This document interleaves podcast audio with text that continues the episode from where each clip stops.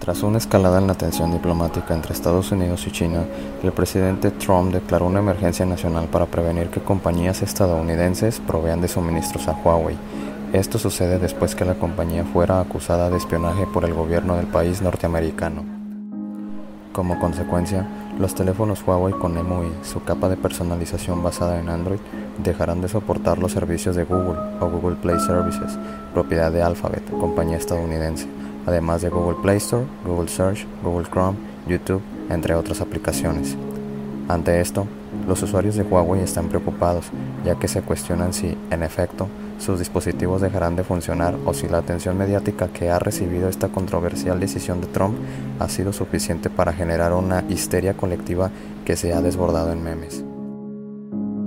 La verdad es que los teléfonos Huawei no podrán recibir nuevas versiones de Android, pero sí actualizaciones de seguridad, por lo menos durante los próximos tres meses, es decir, hasta el 19 de agosto de 2019. Además de Google, otras empresas que han roto lazos con Huawei son Qualcomm, Intel, Xilinx y Broadcom, los cuales proveen chips para usar en centros de datos, procesadores para teléfonos de entrada, licencias de códex, chips para red y equipamiento de telecomunicaciones. Como respuesta,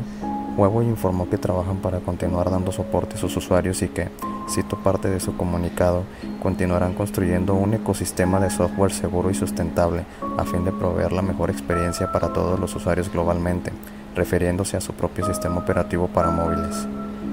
Para nadie era un secreto que Huawei ya estaba trabajando en Hongmeng OS, posible nombre de su sistema operativo, y del cual se conoce poco, pero es muy probable que esté basado en AOSP,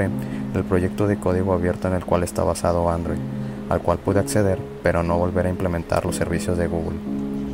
Los usuarios podrán seguir usando sus dispositivos como de costumbre, aunque en el futuro solo podrían descargar aplicaciones desde App Gallery, tienda de Huawei.